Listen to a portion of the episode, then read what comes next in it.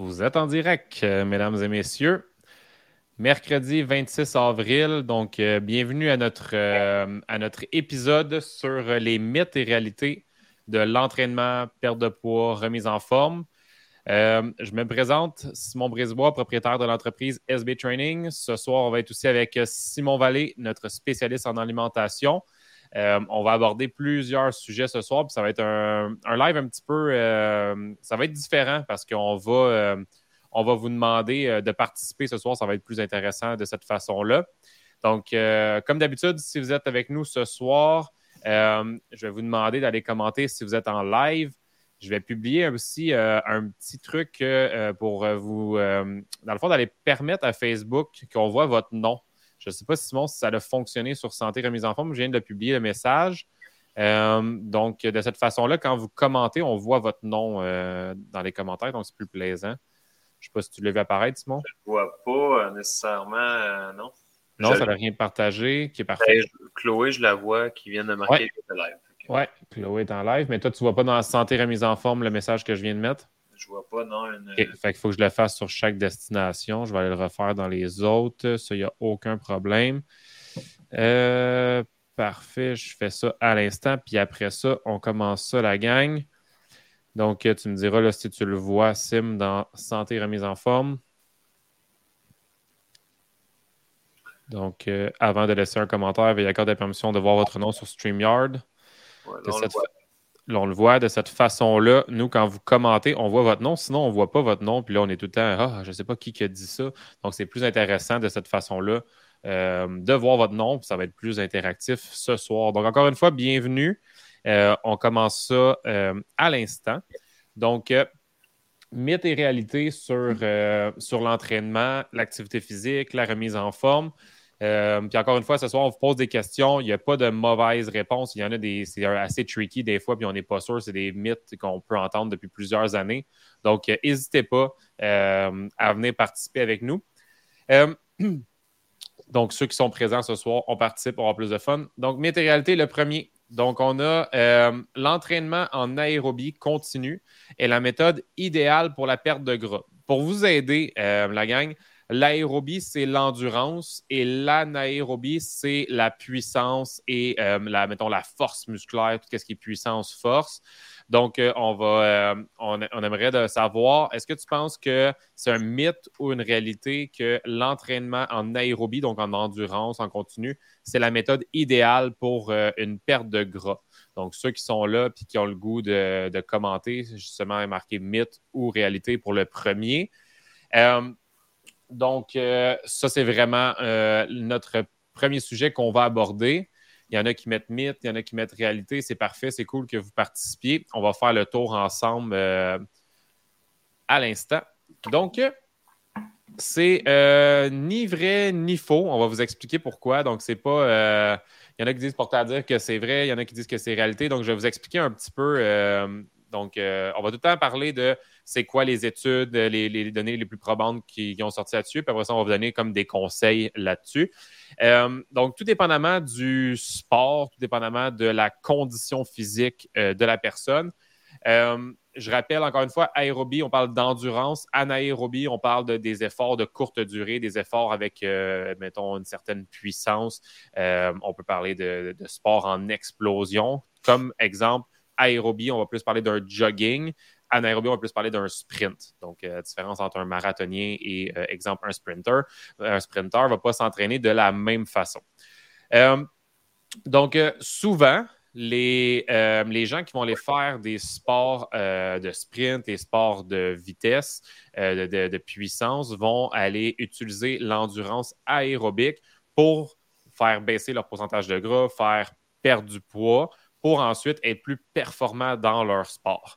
Euh, c'est-à-dire, exemple, un joueur, de hockey va utiliser euh, l'endurance cardiovasculaire, l'endurance, euh, exemple, faire du vélo sur plus longtemps, faire du jogging plus longtemps pour perdre du poids, être plus léger sur ses patins, puis après ça, pouvoir faire des entraînements explosifs, puis s'améliorer dans son propre sport.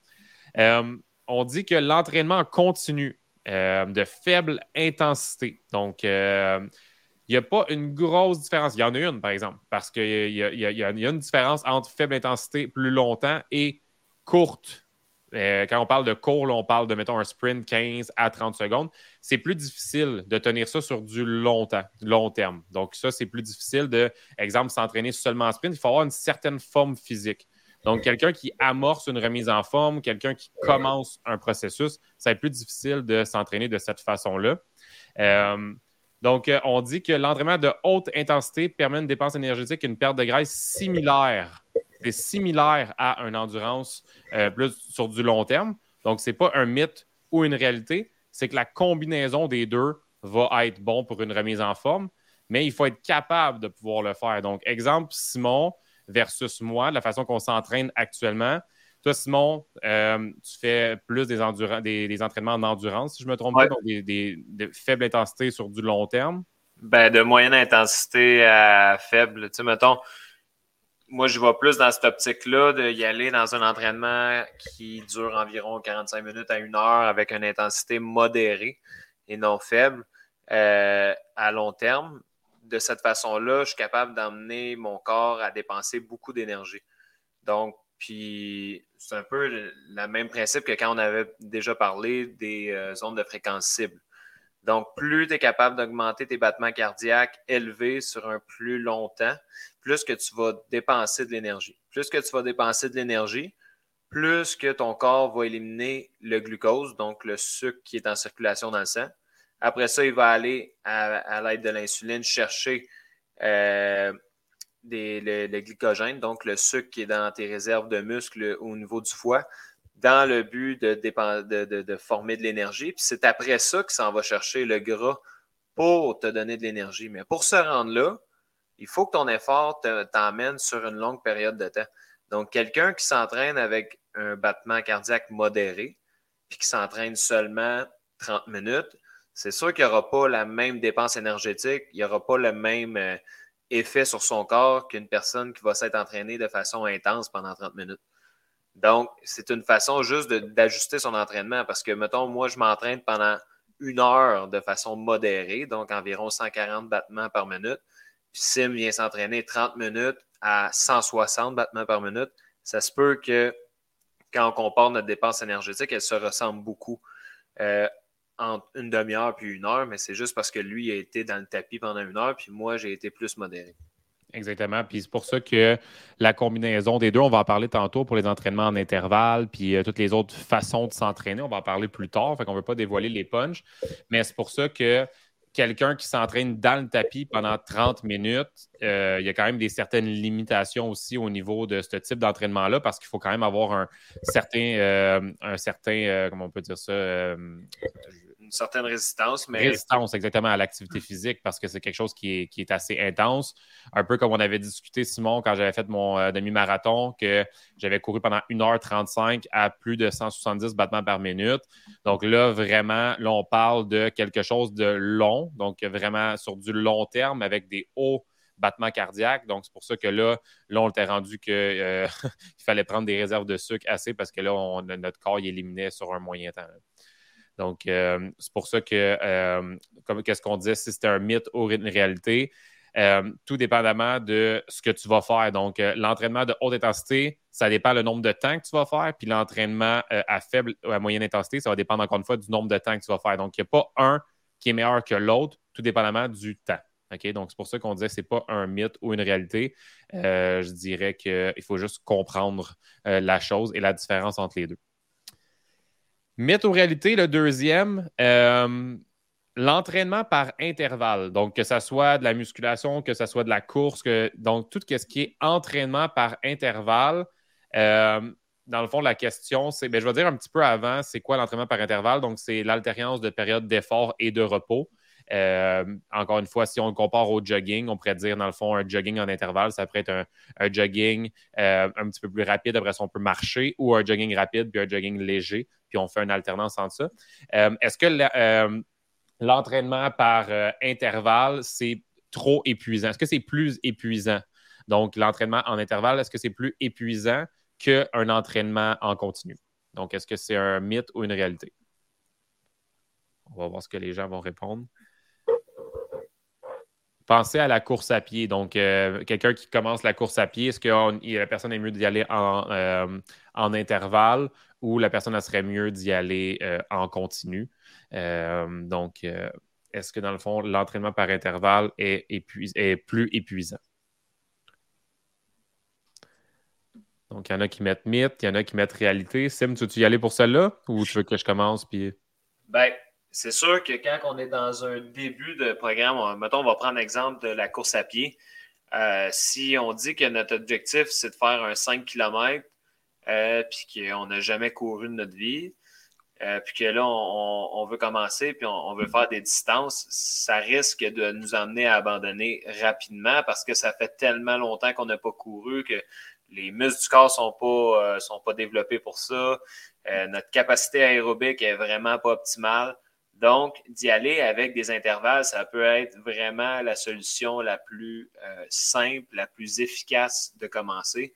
Puis, les intervalles vont, étant donné qu'il y a une variation de vitesse, en travaillant notre vitesse il y a des types de vitesses. On, a une vitesse 0 qui est plus une vitesse de récupération, vitesse 1, une vitesse d'activation, puis une vitesse 2 qui est une vitesse plus rapide. Mais plus qu'on est capable de s'emmener, d'amener notre corps à avoir un effort soutenu, donc en vitesse 2 plus souvent, bien, plus qu'on va être capable d'améliorer notre VO2 max. Puis le VO2 max, c'est la quantité totale maximale d'oxygène que ton corps est capable d'absorber pendant un effort intense. Ça, c'est vraiment pertinent de le mesurer une fois de temps en temps afin de savoir euh, qui est, mettons, euh, on est où. Donc, juste de nous cibler à, travers ça. Puis plus qu'on va s'entraîner, mais plus qu'après ça, on va être capable de se faire un autre test de VO2 max pour voir notre barème, si on s'améliore ou si euh, notre entraînement porte fruit. Puis comment on peut le savoir sans nécessairement faire des tests? Ben, c'est juste en regardant notre vitesse pour un même effort, est-ce que je suis capable de la maintenir plus longtemps?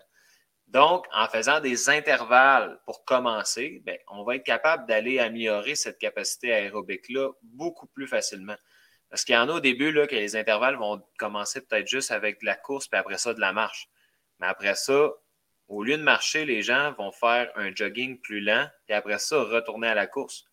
Pour après ça, y aller vraiment encore plus rapide.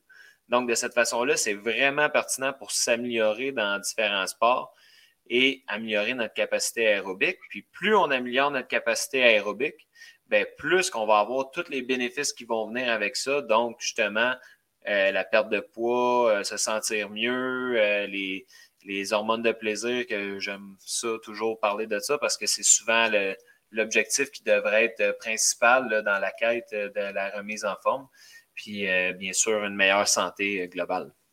Oui, puis tu sais, quelqu'un, encore une fois, comme on le dit, qui veut commencer, un, fond, la, course à pied, puis on lui dit, va courir un 5 km en continu, la personne a le plus de chances d'abandonner parce que là, on parle d'un effort de 25, 30, 35, 40, 45 minutes, dépendamment du rythme de course de la personne. Tandis que si on lui dit, euh, tu vas me faire 10 fois une minute de course ou 30 secondes de course pour une minute de marche, euh, là, la personne, elle va dire hey, je ne l'ai même pas vu passer, j'ai réussi mes intervalles. Et après ça, dans le fond, comme tu l'as mentionné, bien là, on peut augmenter le temps de course puis diminuer le temps de repos. De cette façon-là, ben, ça fait en sorte que tout le monde peut commencer la course à pied. Mais il y en a ici dans les euh, commentaires qui ont dit réalité euh, ou mythe, parce que dans le fond, ça peut dépendre de l'intensité des intervalles. Moi, pour ma part, euh, en ce moment, les, entraînements que je fais, les intervalles, je trouve ça plus difficile de faire les courses en intervalle que de faire mes courses en continu. Parce que mes courses en continu que je fais en ce moment sont en zone 2, donc plus faible battement cardiaque. Puis on continue, dans le fond, mon rythme cardiaque qui s'habitue, puis je continue à ce rythme-là. Tandis que mes intervalles, je fais baisser mon rythme cardiaque, puis après ça, je leur fais remonter, baisser, remonter. Parce que mes intervalles sont d'une façon que c'est assez intense. Puis je vais me donner plus dans mes intervalles que dans ma, course en continu. Donc, tout dépend de ton plan d'entraînement, tout dépend de tes rendus dans ton programme, dans ta progression au niveau de la course à pied. Donc, effectivement, les intervalles peuvent être plus faciles puis permettre à des, débutants d'amorcer la course à pied. Et ça peut permettre aussi à des gens de faire changement, de juste faire des entraînements en zone 2. Donc, les deux, euh, les deux sont, sont vrais. C'est beaucoup plus facile de s'entraîner longtemps puis de s'amener une plus grande dépense si on veut. Euh, euh, de faire des intervalles que des fois de courir sur une longue distance parce que, comme tu le dis, quand on fait des intervalles, on a un nombre, donc c'est comme on a un checklist à faire. Puis on a des périodes de récupération qui nous permettent de maintenir le cap plus longtemps. Des gens qui veulent se donner comme objectif d'être capable de courir 45 minutes, de faire un effort constant pendant 45 minutes, ben, ce serait peut-être pertinent d'essayer les intervalles. De cette façon-là, on va être capable d'emmener justement notre dépense énergétique sur 45 minutes au lieu d'essayer de faire 45 minutes de course continue à un rythme constant quand on n'est peut-être pas prêt à faire ça ou même 15 minutes. Tu sais, quelqu'un courait 15 minutes en continu, ah, d'être réussir à faire 40-45 minutes en intervalle avec des marches, puis tu sais, tu marches une marche active, tu, dépenses des calories. Donc, euh, effectivement, c'est un bon point. Euh, dans le fond, la prochaine météoralité, je viens de réaliser que c'est même pas une question, euh, mais je vais essayer de la formuler sous, sous une question. Sim, tu l'as devant toi aussi. Tu sais comment on peut formuler ça sur, comme une question, le prochain? Le deuxième souffle? Oui, comment qu'on pourrait euh, mettre ça en question? Le fameux deuxième souffle. Parce qu'on a tous déjà entendu quelqu'un dire ça, puis même nous, on l'a déjà dit. Là, euh, ah, enfin, euh, j'ai trouvé mon deuxième souffle. On entend souvent ça à la course à pied. quelqu'un, il court, après ça, ça prend 5-10 minutes.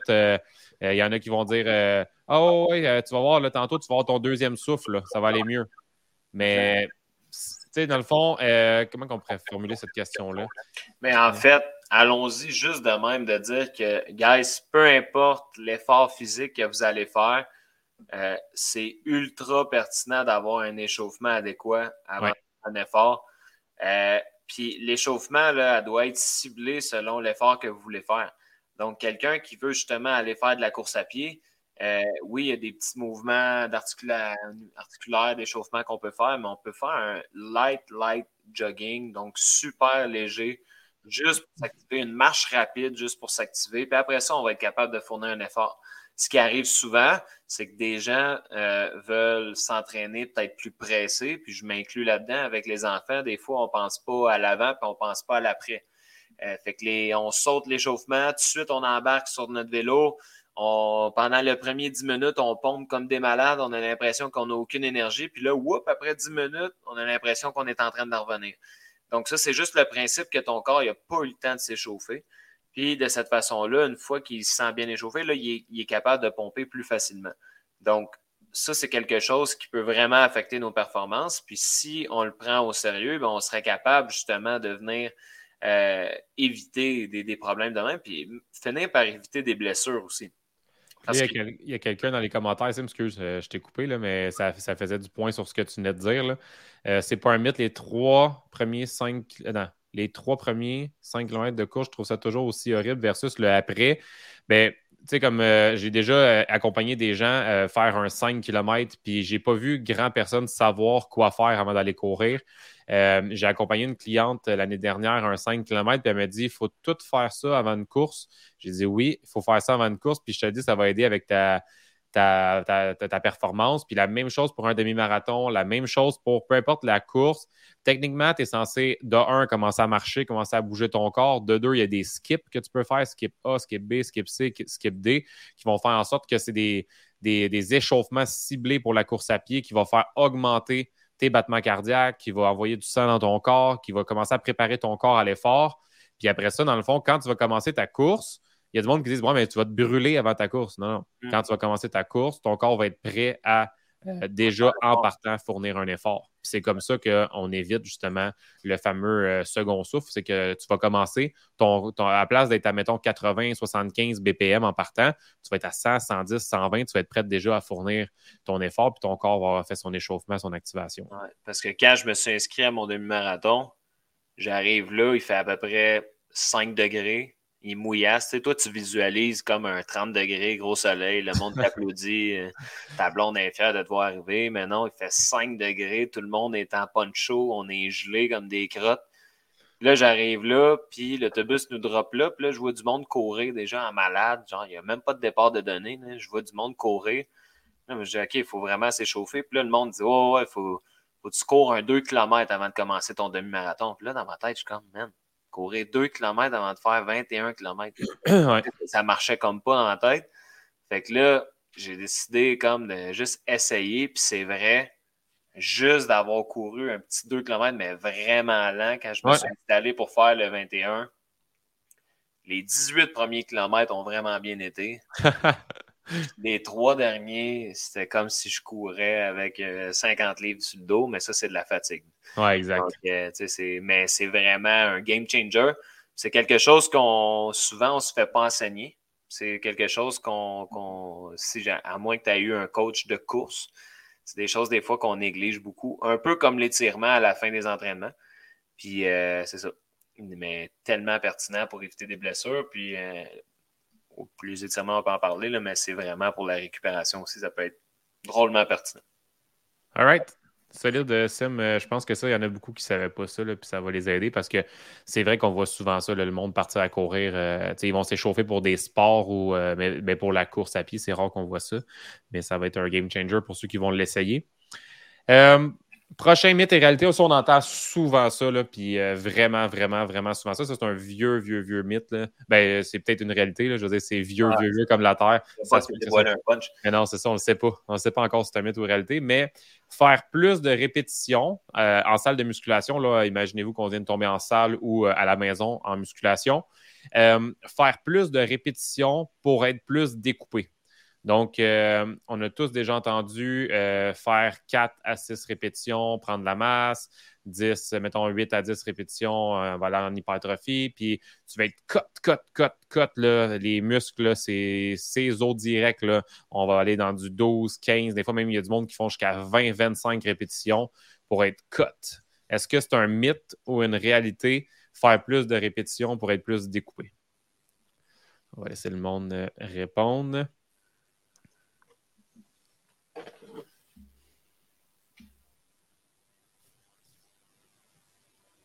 Chloé Renault est en feu à date, c'est la première étoile. Elle répond à toutes. Guylaine aussi, solide. Merci ceux qui répondent. On est 30 en live, c'est cool. Ceux qui, euh, qui s'essayent. Euh, que tu aies une bonne réponse ou pas une bonne réponse, honnêtement, il n'y a personne ici qui sort avec une médaille ou un trophée, mais c'est le fun de, vous voir essayer. Euh, ben là, c'est sûr que je me suis un peu.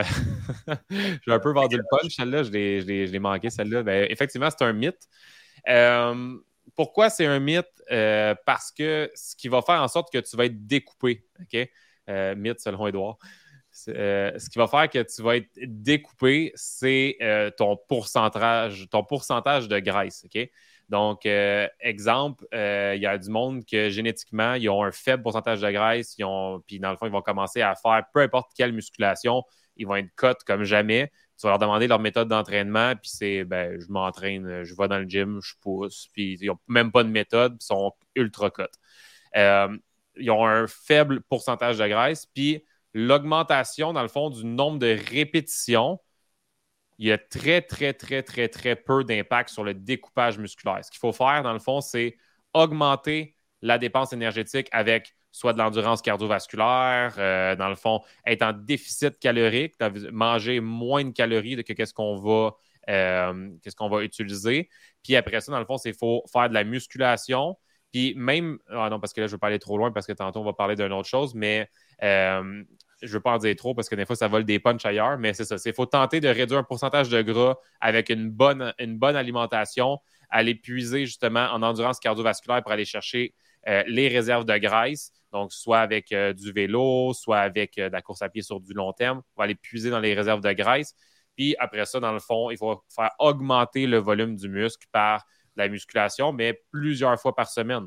Euh, quelqu'un qui me dit Moi, je veux être cut, je veux avoir une shape de plage, puis je veux m'entraîner, dans le fond, deux fois par semaine en musculation, pas de zone cible, juste faire de la musculation tout mon corps, puis je vais être cut déjà là, ça ne marche pas. OK? Fait que faut faire grossir, dans le fond, le volume de ton muscle puis baisser le pourcentage de gras. C'est la façon d'être découpé. Puis malheureusement, c'est pas fait pour tout le monde. Je veux dire, être découpé, être cut, il y en a qui vont se battre contre leur métabolisme, il y en a qui c'est ultra dur d'être découpé, d'être cut. Euh, je me suis entraîné comme un malade toute ma vie, à part les deux années pandémie. vous avez vu le avant-après, donc vous comprenez euh, ce que je veux dire, mais je me suis entraîné comme un malade. Euh, toute ma vie, puis j'ai jamais été cut. Euh, j'ai été le plus cut possible. Euh, ça a été l'été dernier, puis on a vu un semblant d'abdos apparaître. Mais c'est y en a qui se battent contre leur, métabolisme, c'est plus difficile. Ça dépend de ton, ton type de métabolisme et de ton corps aussi. Oui, puis l'objectif, si je me trompe pas de, de, vouloir faire plus de répétitions, c'est de travailler ton endurance musculaire. Puis l'endurance musculaire, ça se mesure pas par la cotacité de ton corps. j'aime ça, j'aime ça, on en fait des termes maintenant. Ouais, mais tu sais, c'est ça. Puis l'objectif, tu sais, quand tu t'entraînes, si tu y vas avec des courtes répétitions, tu veux améliorer ta force, ta puissance. Ouais. Fine. Si tu veux euh, améliorer ton endurance, fine. C'est ça ton objectif. Tu vas être plus endurant dans ce que tu fais. L'objectif, si elle devient physique, là, on tombe dans autre chose. Puis c'est là que souvent les gens vont se perdre. Puis euh, ils vont perdre la raison pour laquelle ils s'entraînent. Ils vont vraiment tomber dans du esthétique euh, et paraître. plutôt que d'y aller pour les besoins qu'eux, ils ont nécessairement de besoin puis le esthétique paraître, malheureusement, c'est souvent pas quelque chose qui va toffer sur du long terme. Euh, il y a du monde, comme tu dis, ils vont, ils vont se perdre, puis ils vont même en perdre la tête, là, effectivement, à vouloir euh, ressembler à des trucs que tu peux voir sur Instagram, voir sur TikTok ou whatever. Les personnes, des fois, sont même pas naturelles, donc euh, tu essaies de se comparer à certaines personnes. puis rendu là, ça sert absolument à rien. Donc, c'est pour ça qu'on que va dire, à place, compare-toi à toi-même, à tout le progrès que tu fais, puis essaie de trouver des barèmes qui sont, qui sont logiques dans ta remise en forme. Là, Puis tant mieux, tu sais, quelqu'un qui s'entraîne, ça va paraître no matter what. Là, oh, oui, à 100%.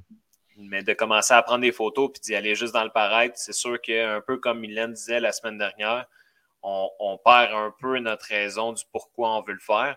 C'est là que le monde, justement, finisse peut-être par décrocher. Puis c'est là qu'il y en a qui, que l'estime de soi peut manger des coups avec ça. Fait quand on trouve la raison pour laquelle on veut s'améliorer, fait que développer une force, développer une puissance, développer une endurance, euh, qu'elle soit cardiovasculaire ou musculaire, ben, là, on a beaucoup plus de chances d'atteindre notre objectif.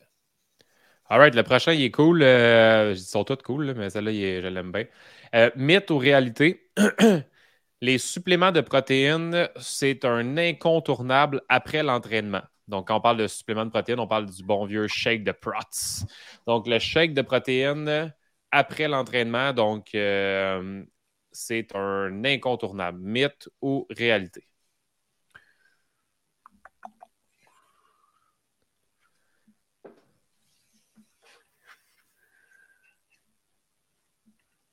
Donc, il y en a qui mettent mythe, il y en a qui mettent réalité. D'après moi, celle-là, il va être plutôt euh, partagé.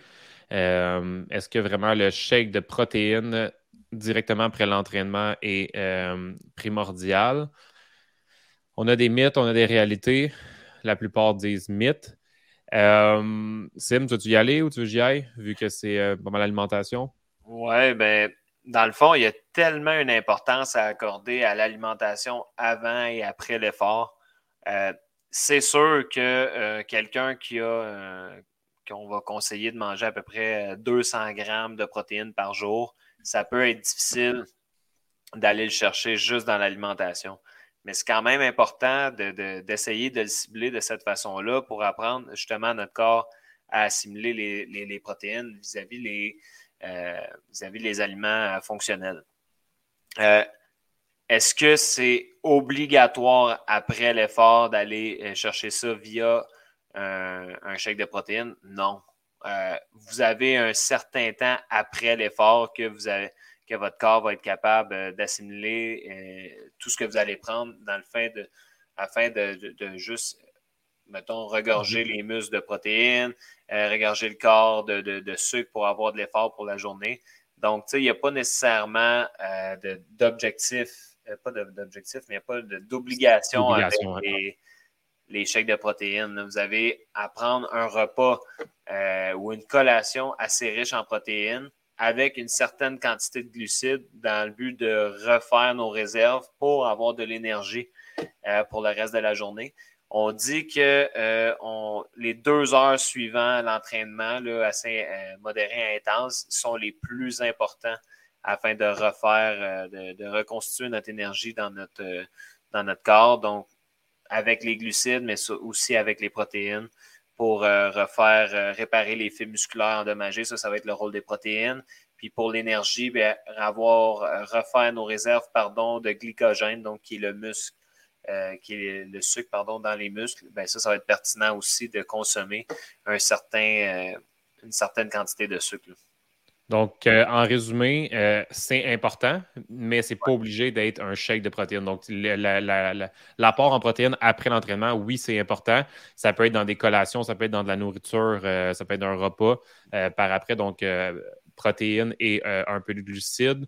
Il y en a qui ont marqué réalité chez les pros, mythe chez les amateurs. Qu'est-ce qu'on veut dire par les pros? Donc, souvent, ce qui arrive, c'est que euh, quelqu'un qui est plus pesant, quelqu'un qui va faire ça de sa vie, du bodybuilding, tout ça, c'est sûr que le chèque de protéines va être important après parce que si tu as 250, 300 grammes, 400 grammes de protéines à manger dans ta journée, euh, bonne chance de manger ça juste en viande, en œuf, en amandes, puis euh, en yogourt.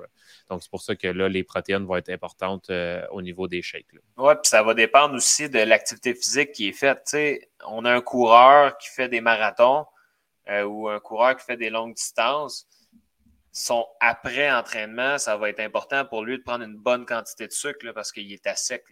Donc, il a vraiment besoin d'énergie là. Euh, une personne qui s'entraîne 30 minutes et moins n'a pas besoin d'aller chercher des glucides après. Tu comprends? Fait que ça, elle a la différence, puis elle a la nuance avec ça. C'est vraiment important de savoir c'est quoi notre entraînement, puis c'est quoi qu'on a eu comme dépense aussi. Euh, si notre entraînement est musculaire, pas notre dépense énergétique en sucre est beaucoup moins importante que les gens qui ont fait un entraînement cardiovasculaire. Donc, après l'entraînement, juste une collation avec des protéines va faire l'affaire. Et on dit que si on dépasse deux heures après l'entraînement, le corps va avoir beaucoup de difficultés à récupérer, euh, euh, pour le reste de la journée. Donc, c'est sous-optimal euh, après un gros effort physique de, de, ne pas manger dans les deux heures qui suivent la fin l'erreur qui arrive souvent, là, puis je m'inclus là-dedans, on fait une grosse ride de vélo en chum, on a du, on a du plaisir. Il fait beau dehors. Qu'est-ce qu'on fait en arrivant? On s'installe sa terrasse, puis on se prend une petite bière avec une bouteille d'eau. Mais c'est tellement pas optimal. La meilleure chose qui serait à faire, c'est juste de manger une petite collation protéinée avec un peu de sucre dedans, juste pour nous redonner un petit peu de gaz. Puis après ça, tu peux manger un peu n'importe quoi. Donc, c'est euh, vraiment important. Mais la bière, il y a du blé là-dedans? C'est comme une collation ou non? C'est pas considéré comme ça? Non, c'est pas considéré comme le classique d'une bière qui est un steak. Ouais, c'est ça. Ça marche pas de même. Mais tabarouette, y a une Corona avec une petite lime après deux heures de vélo. Il y a beaucoup de glucides. C'est bon, ça te donne tes glucides, ça, c'est sûr. Ouais, c'est pour ça qu'il va t'hydrater. L'important, c'est l'équilibre. Hein? Oui, il y a quelqu'un qui a écrit en bas Est-ce que ça change quand on fait 2-30 minutes séparées dans la journée? Euh, ben, C'est sûr que si tu fais 2-30 minutes dans ta journée, j'imagine que peut-être tu vas avoir mangé entre ces 2-30 minutes-là. 30 euh, minutes d'effort modéré, ton corps habituellement va avoir libéré tout les, euh, le glucose, fait tout le sucre dans le sang. Après 30 minutes, de 30 minutes à une heure d'effort modéré, ton corps élimine tout le sucre qui est en réserve. Donc, c'est sûr que si tu fais 30 minutes, tu fais rien, mettons, pendant une heure, ben ça, tu recommences en 30 minutes, ça risque de faire la même chose, mais si tu manges entre-temps, non. All right. Euh, celle-là est vraiment hot. Là. Euh, mythe ou réalité, OK?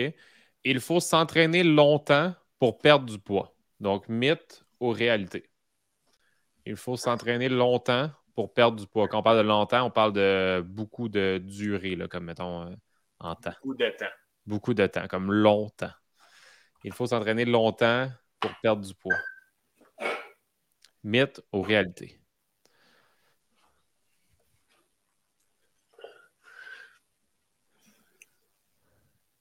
Longtemps par séance, que je veux dire. Ouais, bonne question. Pas dans l'année. Longtemps par séance. All right. Pendant que ça rentre, euh, je vais expliquer pourquoi que c'est euh, un mythe et une réalité. Parce que dans le fond, il faut s'entraîner longtemps pour perdre du poids. Tu peux perdre du poids sans l'entraînement. Donc, euh, il y a des gens qui peuvent perdre, il y a du monde dans notre programme, malheureusement, qui ne peuvent pas commencer l'activité physique pour l'instant par des soucis de santé, euh, puis des, soucis qui ne fonctionnent pas en ce moment. Donc, j'ai des, clients en ce moment qui ne peuvent même pas commencer l'activité physique et ils ont commencé les, plans alimentaires avec Simon Vallée, puis ont perdu déjà 15 à 20 livres juste en, euh, en, soignant leur alimentation, en apprenant euh, avec l'éducation alimentaire. Ils ont perdu 15 à 20 livres et ça, c'est sans l'activité physique. Donc, est-ce qu'il faut s'entraîner longtemps pour perdre du poids? Euh, là, déjà là, on vient de dire qu'on peut perdre du poids sans l'entraînement. Puis ça, il y a beaucoup de gens qui vont le faire euh, juste en, allant en déficit calorique. par contre, exemple qu'on dit euh, quelqu'un qui s'entraîne trois fois par semaine, 30 minutes, euh, puis quelqu'un qui s'entraîne six fois par semaine, une heure et demie. Bien là, c'est sûr que là, on n'aura pas la même dépense énergétique. Donc, euh, puis encore une fois, tout dépend du niveau de la personne. Simon, janvier 2022, qui monte un escalier pendant 30 minutes de temps versus Simon en ce moment qui monte un escalier pendant 30 minutes de temps il n'y a pas la même dépense énergétique. Donc, on prend deux personnes qui font la même action. Euh, il n'y aura pas la même chose. Donc, quelqu'un qui s'en prend une marche avec sa grand-mère, ça se peut que sa grand-mère soit essoufflée, ou euh, puis toi, tu vas marcher juste à côté, puis ça soit une partie de plaisir. Euh, donc, un peu le même principe que quelqu'un qui va faire un jogging, qui va accompagner quelqu'un, ils n'auront pas les deux la, la, même vitesse. Donc, la dépense énergétique ne sera pas pareille. Ou ce que je m'en vais avec là, c'est que c'est vraiment difficile de dire euh, donc le temps.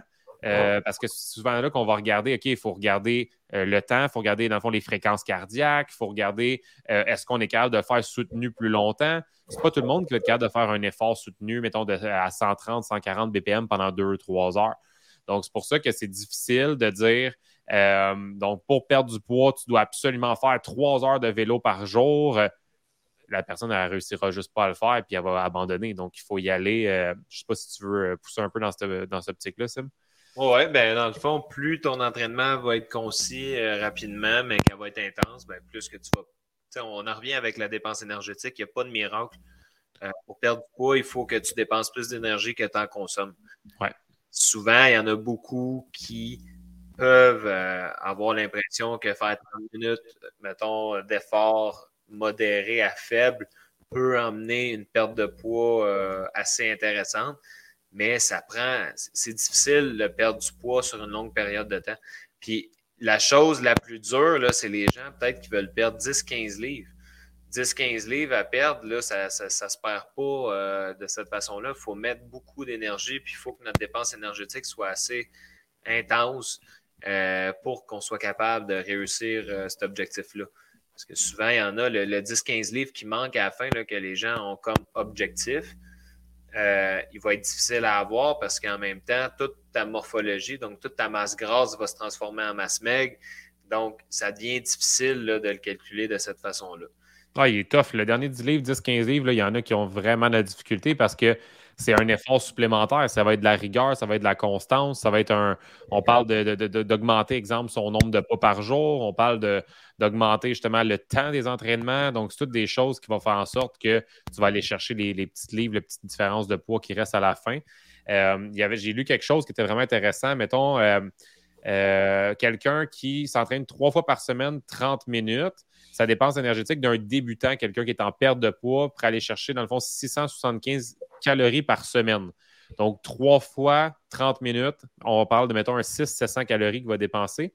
Un athlète de haut niveau euh, qui s'entraîne, mais avec des fréquences plus élevées, euh, six fois par semaine, puis une heure par entraînement, c'est 7500 calories, donc 11 fois plus que le débutant. Mais est-ce que le débutant pourrait aller faire ça? C'est impossible.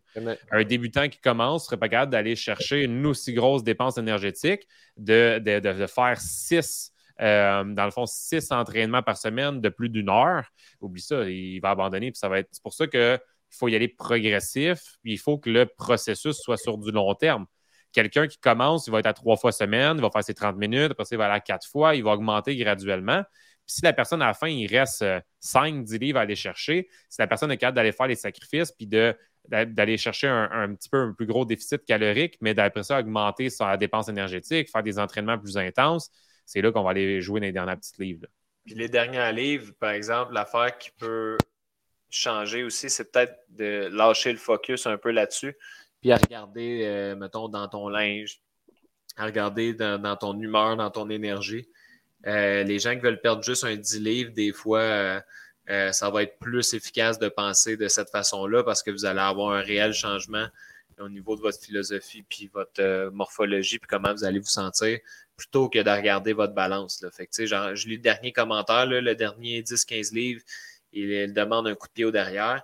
Mais des fois, il faut voir au-delà de la balance. Puis j'en parlais justement hier avec une cliente. C'est vraiment important de juste voir, OK, le point de départ, c'était où, puis là, je suis rendu où. Puis bien souvent, vous allez être hyper satisfait de vous si on lâche un peu cet aspect euh, du chiffre-là. All right. Prochain, euh, mythe réalité. Euh, ben, il va être facile d'après moi là, parce qu'on euh, en a jasé déjà, là, mais c'est juste qu'on a des petites précisions à mettre là-dessus. mythe réalité, perdre du poids en levant des poids, c'est impossible. Donc, est-ce que c'est un mythe ou une réalité? Donc, de perdre du poids en levant des poids, c'est impossible.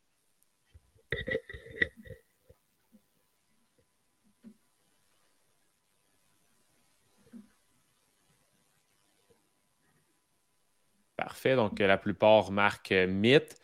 Euh, c'est effectivement un mythe parce que oui, on peut perdre, on peut perdre du poids euh, en, soulevant des poids. Il y en a qui vont faire beaucoup plus de, musculation que d'endurance cardiovasculaire puis ils vont perdre du poids. Encore une fois, je l'ai dit tantôt, tu peux perdre du poids sans entraînement. Donc, euh, perdre du poids en levant des poids, c'est possible la dépense énergétique est souvent moins élevée dans une séance de musculation versus une séance euh, d'endurance cardiovasculaire. Encore une fois, il y a un astérix. Quelqu'un qui fait 30 minutes de vélo assis au gym avec le dossier en lisant le journal à 90 BPM en tournant les pattes, en sifflant, versus quelqu'un qui fait une séance de musculation, de CrossFit, où ce que pendant une heure de temps, il lève des charges ultra lourdes la personne va avoir dépensé vraiment plus d'énergie, une plus grosse dépense énergétique, même si elle fait de la musculation. Donc, encore une fois, il y a beaucoup d'astérix dans une remise en forme, dans, l'entraînement. Euh, tout dépend de euh, l'énergie qu'on va mettre à l'entraînement, tout dépend de ta façon de t'entraîner. Donc, si la personne va dans une salle de musculation, s'en va au gym, euh, quelqu'un qui s'entraîne en entraînement, mettons exemple termine un exercice, prend une minute de repos, ça va faire un autre exercice sans prendre de l'eau, petite gorgée d'eau, genre, genre, parle pas, genre, genre, un autre exercice, versus quelqu'un qui s'entraîne en superset avec sa montre, puis il regarde ses temps de repos, 30 secondes, il retourne faire euh, un, entraînement, il retourne faire son superset, il retourne, puis avec moins de temps de repos, cette personne-là va dépenser beaucoup plus d'énergie, plus de calories pendant euh, son activité physique. Donc, encore une fois, c'est possible de perdre du poids en faisant de la musculation, mais encore une fois, si tu veux augmenter la dépense énergétique pendant la musculation, on va aller couper dans les repos. Euh, puis encore une fois, c'est pour ça que les plans, il faut qu'ils soient adaptés en fonction de, en fonction de ce que tu veux faire. Il faut que ça soit personnalisé. Mais si on parle juste du métaux-réalité qu'on vient de parler, si on veut augmenter la dépense énergétique pendant un entraînement en musculation, on va aller couper dans les repos, puis on va souvent combiner, euh, exemple, un exercice de jambes avec un exercice de bras, faire des mouvements où on va avoir besoin de plusieurs parties du corps, euh, comme exemple un squat ou un push press, où on va descendre avec des poids sur les épaules, puis pousser les poids dans les airs. Donc, on va utiliser les, quadriceps, qui est un gros muscle, plus les épaules. Donc là, on va aller chercher euh, beaucoup plus de, calories à l'entraînement. Veux-tu faire le prochain, Sim? Oui, euh, pour perdre euh, du ventre, il faut absolument faire des abdos.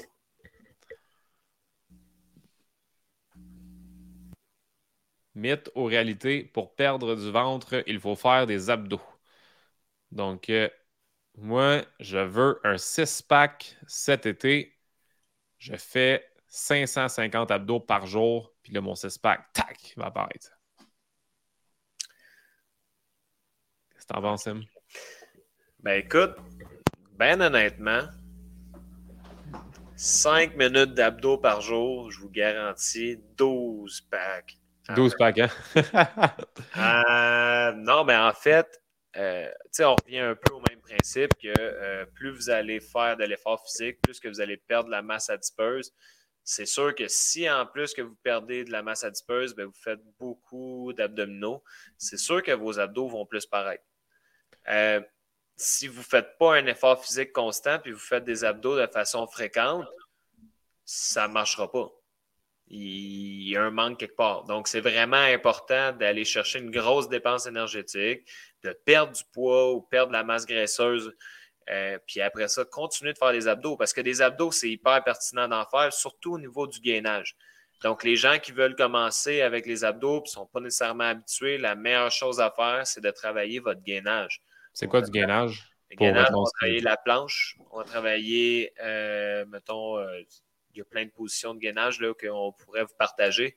Mais de cette façon-là, on va venir vraiment travailler les muscles profonds au niveau des abdominaux. Puis eux sont vraiment responsables de travailler euh, pour notre, voyons, le mot m'échappe, mais pour soutien, Dans le fond, tout ce qui est le corps, le soutien, exact. la stabilité.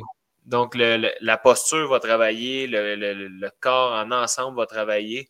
Euh, en anglais, on, utilise beaucoup le terme, comme tu as dit, le, corps. Donc, plus qu'on est capable de travailler notre corps avec justement du pilates ou des exercices de gainage, mais plus qu'on va être fort.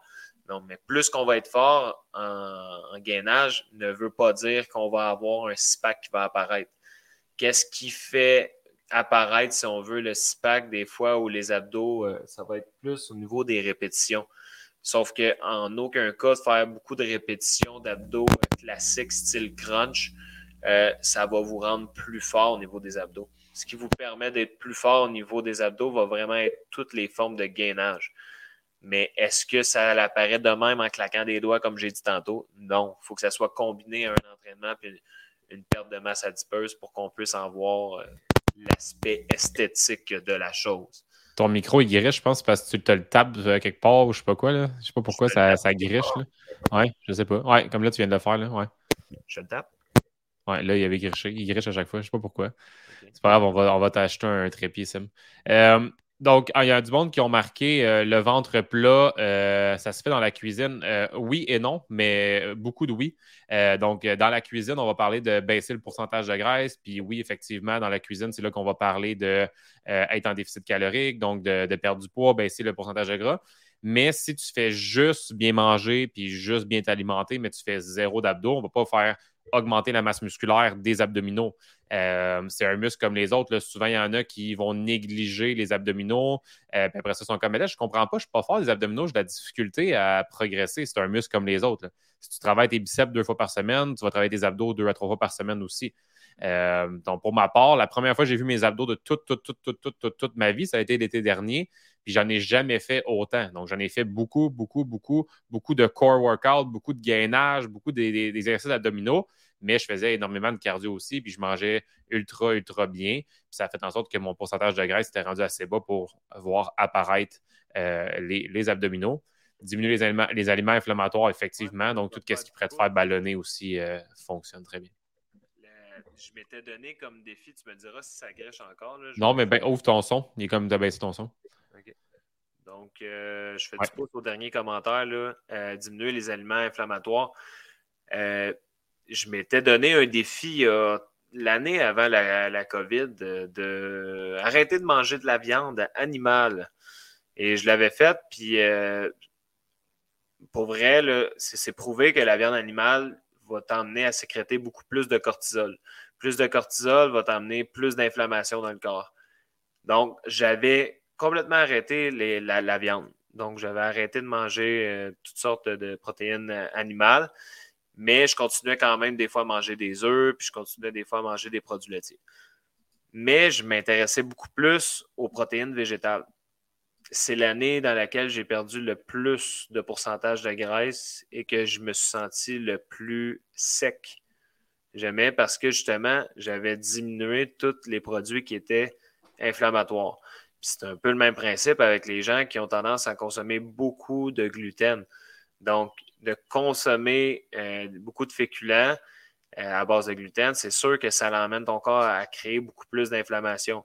Les gens qui mangent beaucoup de fromage, c'est le même principe.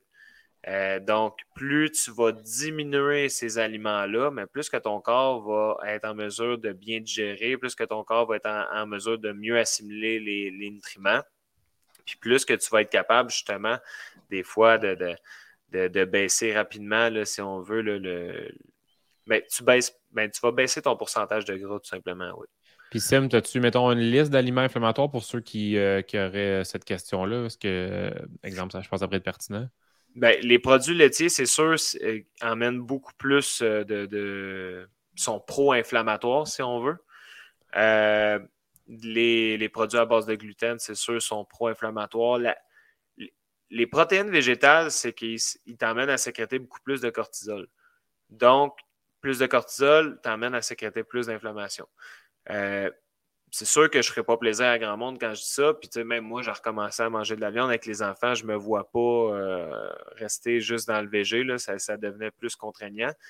Mais euh, c'est sûr que ça a un effet là-dessus. Puis, de l'autre côté, tous les aliments riches en antioxydants, eux, vont être pro-anti-inflammatoires. Puis quand je parle d'antioxydants, je vais parler surtout des fruits et légumes qui regorgent de vitamine C, de vitamine E, il y a des amandes, euh, ça peut être pro-inflammatoire, euh, pro-anti-inflammatoire, pardon. les oméga 3, donc tous ces produits-là, les avocats, les aliments avec des bons gras peuvent t'emmener justement à renverser l'effet inflammatoire qui peut être créé par certains aliments. All right. Merci. Euh, merci. Je pense que ce point-là va aider beaucoup euh, de gens. Gang, on va être pas mal rendu euh, à la fin de notre live. On a abordé beaucoup, beaucoup de, mythes et réalités. au courant de la semaine prochaine ou peut-être l'autre d'après, on va créer un e-book. là, on en a peut-être abordé une dizaine ce soir. On va créer un e-book avec, mettons, une vingtaine de mythes et réalités. On n'a pas encore terminé de le faire. On va vraiment l'avancer pour qu'il soit vraiment le plus hot possible. Euh, puis on va le mettre, euh, on va vous le, donner, ce e-book-là. Euh, pour justement défaire certains mythes qu'on entend depuis plusieurs années, puis, puis s'éduquer. Hein, la gang, c'est ça qui est important de s'éduquer. puis c'est pas mal ça. Si vous avez aimé le live de ce soir, c'était un peu différent. Pas de support visuel, juste on parle, parle, parle, jase, jase. Euh, au niveau de météoralité. Euh, si vous avez aimé ça, laissez-nous un commentaire. C'est tout le temps le fun de vous lire et euh, de voir que vous avez apprécié. ceux qui vont l'écouter en rediffusion, laissez-nous un commentaire, écrivez-nous rediffusion, comment vous avez trouvé l'épisode d'aujourd'hui.